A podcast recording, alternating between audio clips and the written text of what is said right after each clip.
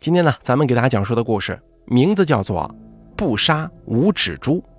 本故事作者忘记离愁，由大凯为您播讲。可能以前听故事的朋友啊，听过我讲五爪猪的故事，也知道五爪猪是什么意思。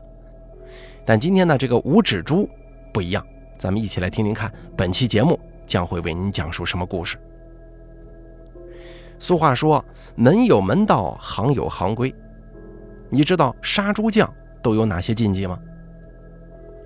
这农村过年呀，最常见的就是杀猪匠了。杀猪匠顾名思义就是杀猪的匠人，他们不光要会杀猪，还会处理猪毛和猪肉，甚至还会掌勺。听起来呢，这是个脏活。不光这活脏，杀猪也是属于杀生的行业，而杀生在人们眼中就是造孽，造孽太多是要遭报应的。杀猪匠就是在人们眼中。不得好报的职业。很多人认为，乡下的杀猪匠跟现在城市里卖猪肉的小贩没啥区别，可实际上呢，区别大着呢。杀猪匠是个正正经经的手艺，是千百年来不断从老祖宗手中传下来的。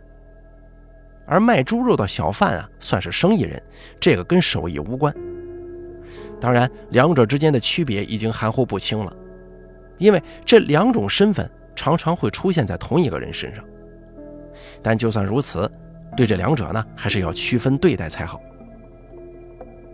我们村的张一刀就是十里八乡有名的杀猪匠，他原名叫张明，因为杀猪都是一刀毙命，从来不出第二刀，所以就有了张一刀的美誉。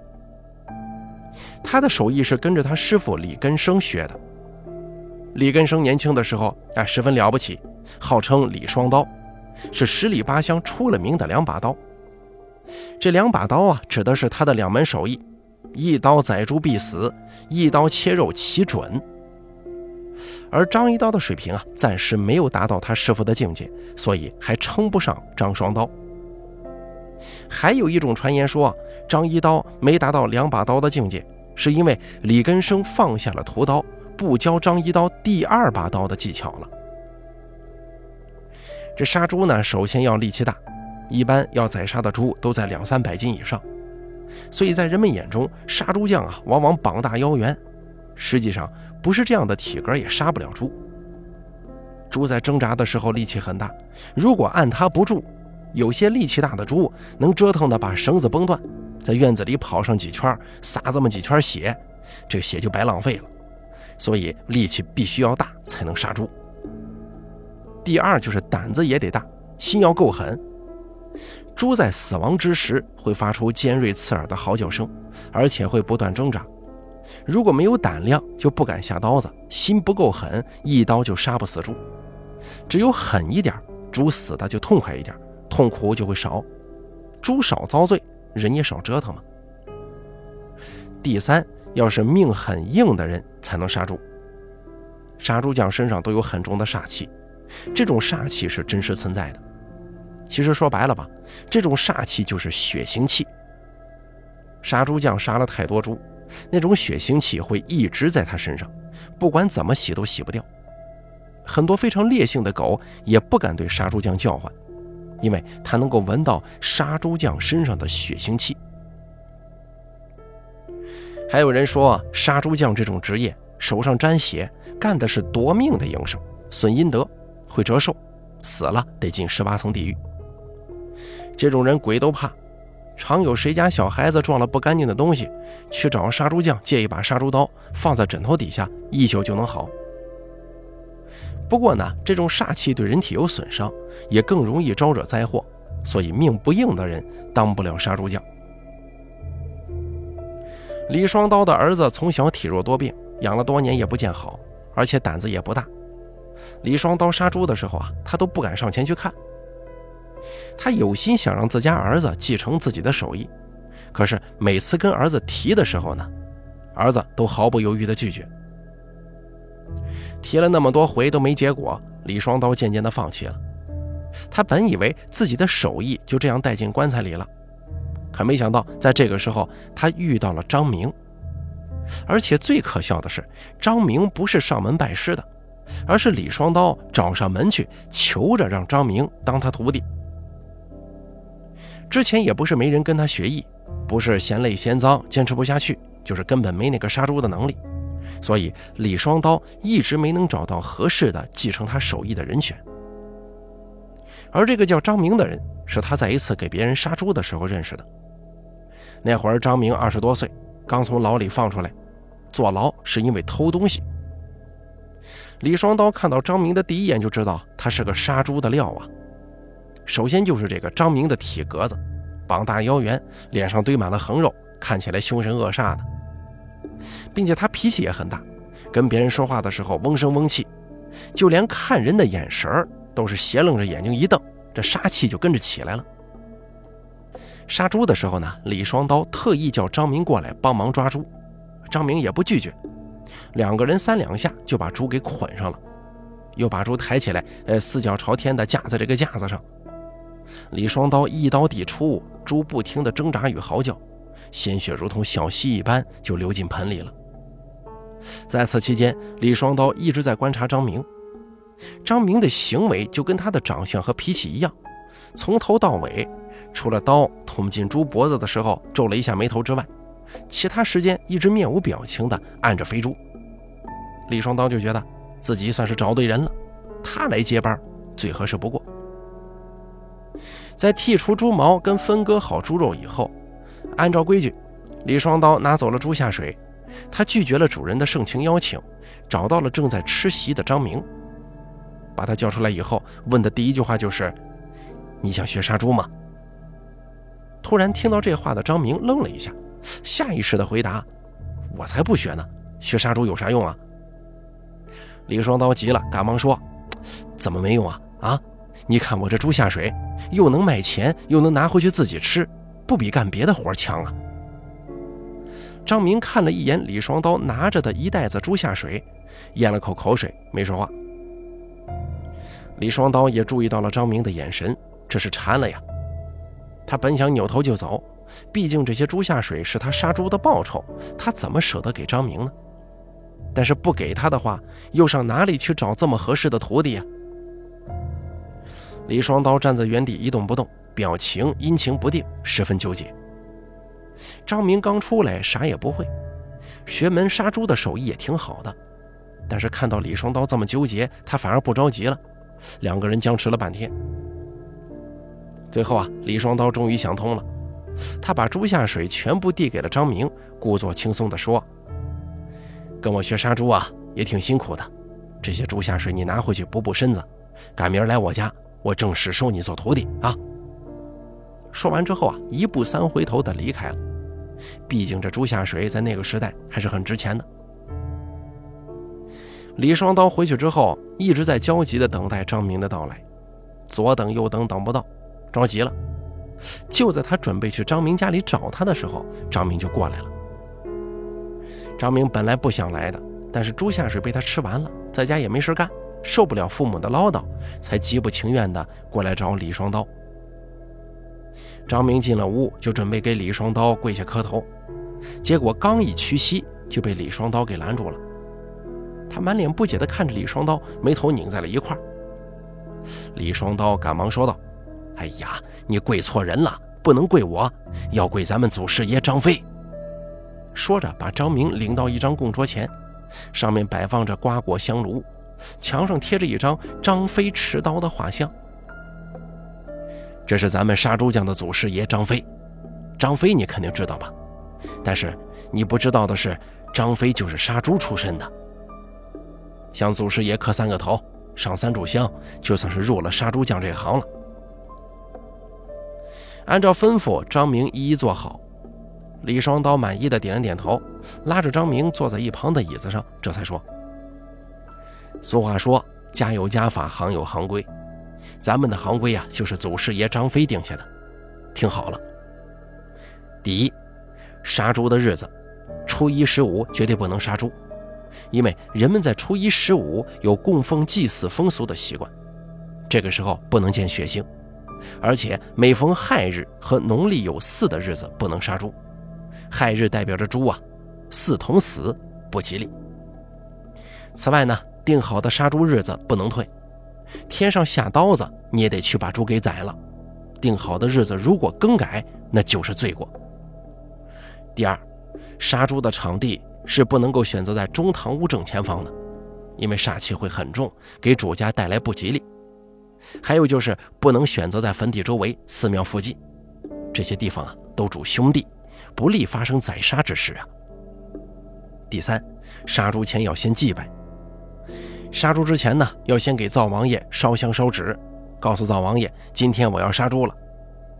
除此以外，在杀猪之前也要在猪圈里烧纸，这是祈求神灵让猪的魂儿不缠绕着咱们，让他们下辈子投胎成人，不用做猪了。第四，杀完猪，不管主家怎么挽留，不管多晚，咱们都得走，不能在主家过夜，不然猪的魂魄也会缠上咱们的。这些你可都记好了，都是祖祖辈辈遵守的规矩，如果违反，会倒大霉的。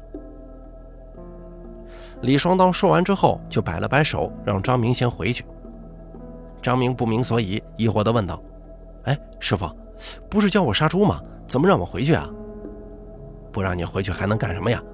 杀猪匠都是等别人请才去杀猪，我这儿又没有猪让你杀，回去吧。过几天呢，自然有人找我杀猪。此时正值年节，家家户户都要杀猪，李双刀的名气很大，自然也有很多人找他帮忙。张明没等几天就有活了，凌晨四点多就被李双刀叫起来赶路。师徒二人身上大包小包的背着一堆东西。借着月光向主家赶去。到了主家，已经是凌晨五点多钟了，天还是漆黑的，只有主家的门口灯火通明，影影绰绰的看见一帮人在门口忙碌，洗缸的洗缸，烧水的烧水，刷案板的刷案板，年味十足。看到师傅过来，主家就迎上来了，寒暄几句，就领着两个人走到了猪圈门口。只见猪圈里头正卧着一只肥硕的大公猪，估计有三百斤以上，正在那哼哼呢。看见有人过来，还警惕地站了起来。根生说：“啊，灶王爷的请神香我已经准备好了，你看，要不咱们现在就开始吧。”主家指着猪圈前的土堆说道：“就在这儿上吧。”师傅低头看了几眼，郑重地说：“不用你准备，我这都准备好了。”师傅从张明背后拿下一个布袋子，自骨打开以后，又拿出了三根黄香，点燃，顺势插在身前的土里，口中念念有词地说：“灶王爷莫要怪罪呀！今日杀猪，来世做人；今日遭罪，来世享福。”说完，准备打开猪圈门走进去。主家见状，赶忙阻拦：“哎哎哎，等等等等！”嘴里说道：“呃，根生叔啊。”这个猪啊，性格彪悍狂躁，平常这猪栏门多次都被他拱烂了，围墙也被他刨了一个大坑。我们平常给它喂食都不敢靠太近的，我觉得您还是就别进去了。师傅摆了摆手，打开门走了进去。没事我必须得进去检查一下才行。而主家人似乎知道这头猪彪悍，赶忙往后躲。可是不知道为什么，平常凶悍的肥猪见到师傅之后，反而老实了许多，乖乖地趴在地上一动不动。也许是闻到了师傅身上的血腥气吧。他拍了拍肥猪的头，蹲下身子，开始对这个猪就检查起来了。还愣着干什么？赶快过来呀！还在门口发愣的张明这才反应过来，走了进去。师傅指着猪的蹄子就说：“张明啊。”你看看，这猪有几根脚趾头啊？当然是四根了。猪不都是四根吗？张明看都没看就说道：“我让你过来认真给我看看，到底是几根呢？”张明只能蹲下身子仔细查看，数来数去还是四根。师傅，这猪蹄子有什么可数的？多一根少一根的有啥区别？这少一根无所谓啊，但是要多一根。那就有大问题了。你要记住，咱们杀猪匠也有三不杀，这第一不能杀的就是这五指猪。普通的猪确实只有四根脚趾，而五指猪呢，则跟人类一样长有五根脚趾。传说这种猪是人投胎转世的，并且带着前世的记忆，如果将其杀害，会被冤魂缠身。就算没杀，遇到了这种猪，咱们三年都不能再杀猪了。所以，逢到五爪猪，三年不做屠的说法就是这么来的。这第二呢，就是忌杀怀胎猪。在咱们眼中啊，投入猪胎者都是上辈子做尽坏事，受到上天惩罚之人。这种人本身对投胎为猪心生愤怒，若是还没出生就被杀了，其胎灵将会变成胎煞，一辈子纠缠咱们，以报轮回转世之苦。第三就是会说话的猪，你别看着我啊，我也没见过这种猪。传说这种猪就是给主人家还债的，还完了债才能投胎做人。要是杀了的话，这个债就到你身上来了，这辈子你都还不起，下辈子还得做猪还。要是遇到这种猪啊，咱们就直接改行吧，否则必定惨遭厄运。这三种猪你都记住了没有啊？不管主家给多少好处，都绝对不能杀。好了，这猪没啥问题，你去叫人绑猪吧。张明跟主家说了一声，几个大小伙子一拥而上，肥猪无处可逃，很快就被四脚朝天的绑在了半张破旧的门板上。肥猪激烈反抗，师傅吩咐大伙按住这头猪，几个大小伙子揪耳朵揪耳朵，拽尾巴的拽尾巴，压猪脚的压猪脚，就等着动刀了。可师傅呢，却没直接动刀，而是走到猪圈烧了黄纸，这才折返回来。从布袋子里拿出一把带鞘的长刀，拔刀出鞘，张明这个时候才看到杀猪刀的真实面目。只见刀刃长一尺三，窄背长刃，磨得闪眼睛啊！师傅单手持刃，对着猪的脖子比划了几下，也没着急捅进去，而是跟张明讲解：猪脖子呀，不是哪里都能下刀的。要想一刀毙命，就得捅到心脏上。猪心脏就夹在前腿的边上，离脖子比较近。咱们杀猪的时候呢，都是从脖子处捅进去，刺破心脏。心脏是全身血液中转站呢，因此猪每呼一口气，就会有一柱血从刀口喷出。如此做了呢，血就能全部收集到了。这一刀很讲究手艺的，不能浅，不能深，不能扎进心脏太多，也不能豁不开动脉管。说完之后，师傅也没过多掩饰，尖刀一下子就捅了进去，插到底，再把刀一转，豁口张大，当时这血呢，就如同水管子里的水一样喷出来了。肥猪当时吃疼，开始拼命的挣扎叫唤，这声音像是从地底下吼出来的，当真是拼了命啊！张明几个小伙子赶紧按住，肥猪挣扎的更厉害了。这一挣扎，血淌得更快，热气腾腾冒着血沫子，一会儿就接了一盆。而就在旁边的人准备再换一个盆接血的时候，异变突生。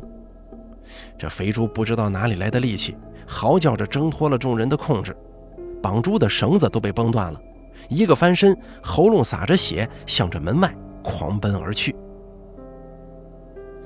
众人都没见过这个场面，站在原地没动。师傅大喊一声：“还愣着干什么？快追呀！”众人这才反应过来，追了出去，看到一路上全是鲜血。张明跑得最快，率先冲到了肥猪身后，一把拽住了猪尾巴，这才让汗猪速度变慢。众人赶忙跟上，准备把猪往回抓。可谁知啊，这头凶悍的猪被杀红了眼，凶性爆发。调转头，对准追赶的人群奔过来了。众人吓得是拔腿就往回跑，张明反而成了最后一个。这猪追过来之后，一口咬住了张明的小腿。幸好是大冬天，张明穿得多，使劲挣脱下，猪一口咬下了半截棉裤。正准备继续追击的时候，被师傅用一根碗口粗的木棍给抡晕了。抡晕之后，上前又是一顿打，直到打得满头大汗、精疲力尽，这猪终于断气了，算是消停了。众人合力把猪抬了回去。折腾了这么久，张明累坏了，心有余悸地指着猪问师傅：“师傅呀，这猪都这么难杀的吗？上次我看你杀猪没费啥功夫呀，刚才那下子我以为我的命都得丢在这儿了。”师傅笑了笑说。这算什么？这猪还不算厉害的。我之前杀过的一只猪比这个凶多了，血都放干了，还挣扎着起来咬下人一口肉来呢。那那师傅，这种猪咱们遇到的多吗？当然不多了，不然咱们不就惨了吗？这种猪咱们也叫悍猪，就是生命力极其顽强，濒死之际凶悍异常。这种猪杀了，虽然不说犯什么忌讳，但是有一些胆量小、力气不足的杀猪匠，依然是闻之色变呢。你得记住了，这猪毕竟是由野猪驯化而来，受伤的猪猛如虎啊！一旦杀猪匠心不够狠，手上不够准，身上力气不够，那么没好下场的。师傅说完之后，水也烧好了，他从布袋里拿出两把刮毛刀，递给张明一把。张明正准备上前刮毛，被师傅制止了。他拿起一把小刀，在猪蹄上豁开一个小口，开始向里头吹气。没一会儿，猪皮就像这个皮球一样鼓起来了，各个地方的褶皱都没有了。师傅说：“等吹起来之后，这样才好褪毛。”果不其然，开水一烫，两个人没一会儿就把这毛啊都给刮掉了。师傅让张明倚着墙竖起一把木梯，把猪倒提着挂在这个木梯上，开始肢解。先把头给剁下来，再开膛破肚，然后挂在高处，把猪分成两扇。接下来，师傅展示了他那神乎其神的刀工，一把拆骨刀在他手中上下翻飞，很快就把猪的各个部位给拆解开来，分毫不差。围着的一群人都夸师傅手艺好啊。猪杀完了，主家热情地拉着师傅坐在了主桌上，张明也跟了上去，一场杀猪宴就开始了，宾主尽欢。走的时候，主家不光让师傅拿走了猪下水，还给了几斤猪头肉，师傅拒绝不过，才勉强接受的。在回去的路上，师傅把猪下水分出一半递给张明，张明觉得自己只是出了把力气，不能要这么多，师傅可不高兴了，拉着脸说。今天你虽然没有动手杀猪，但是要不是你抓住了猪，他早不知跑哪去了。给你你就拿着，哪这么多废话呀？张明这才接过了猪下水。不过呀，这猪头肉就不能给你了，我家孙子就爱吃这个。等赶明我卤好了，叫你过来喝两杯啊。张明赶紧点头称是。就这样，在随后的一个月里，张明又跟着师傅杀过几次猪。渐渐的也掌握了一些门道。那个时候农村条件不好，人想要吃饱饭都是个问题，更别说一头猪了。养了一年也就一二百斤，很少有过三百斤的。一般情况下，师傅跟张明两个人就能把猪给按到案板上去杀，不需要别人帮忙。只不过呢，每一次都是张明按着猪，师傅去宰杀。毕竟那个时候主家都是因为李双刀的名气才请他们过来杀猪的。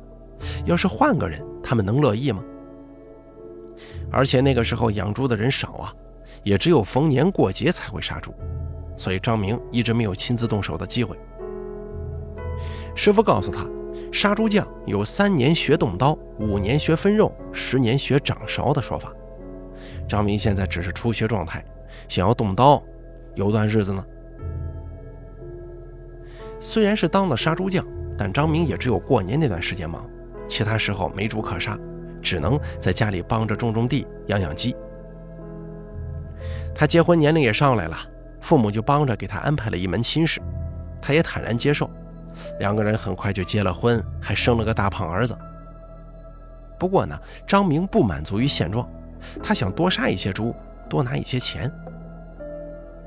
后来呢，随着人们生活水平的提高，家家户户都开始养猪，猪吃的也好了。每顿都是玉米面，还掺杂着各种各样的饲料。大家都知道啊，饲料养出来的这个猪呢，是格外的膘肥体壮，动不动就三四百斤，普通人家根本杀不了，只能找杀猪匠来杀。师傅跟张明忙碌起来了，越来越多的人找他们杀猪，而且杀完猪不光能拿走猪下水，还会给个几十块钱做报酬。师傅也开始让张明动手杀猪了。第一次杀猪，张明是闭着眼睛捅刀子的，被师傅狠狠地训斥了一番。他才一发狠，把整个杀猪刀都捅了进去，结果没割破动脉，不光猪血没流出来，反而猪挣脱了，满院子疼得到处跑。几个人费了好大劲儿才把猪抓回来，放回案板。朱家就不乐意了，就说：“哎，这小师傅呀，你要是不行，就让你师傅来吧。”师傅替张明做保证，说道：“他肯定行的，你就放心吧，这回绝对一刀毙命。”张明也确实没辜负师傅的期待，定了定神，吐了口气，闪电般的捅出一刀，猪血如注，一两分钟这猪就咽气儿了。猪杀完了，接下来的拔毛，张明也是得心应手，但分肉还得师傅亲自动手。这分肉是很讲究手艺的，不能切破内脏，不能切破肠胃，否则屎尿全部留在猪肉上，这猪肉就毁了。张明每次都认真看，认真学。师傅跟他说了，分肉最重要的就是练习，熟悉猪身上的每一个部位，才能分好肉。自从张明第一次动手杀猪以后，师傅就很少亲自动手了。张明也是越来越娴熟，很快有了一些名气。杀猪呢，让张明的生活富足了起来，家里也盖了二层小楼。他家的条件在村子里算是数一数二。可是，在二零零二年的一月十号，师徒二人碰到了不能杀的猪，甚至还差点出了人命呢。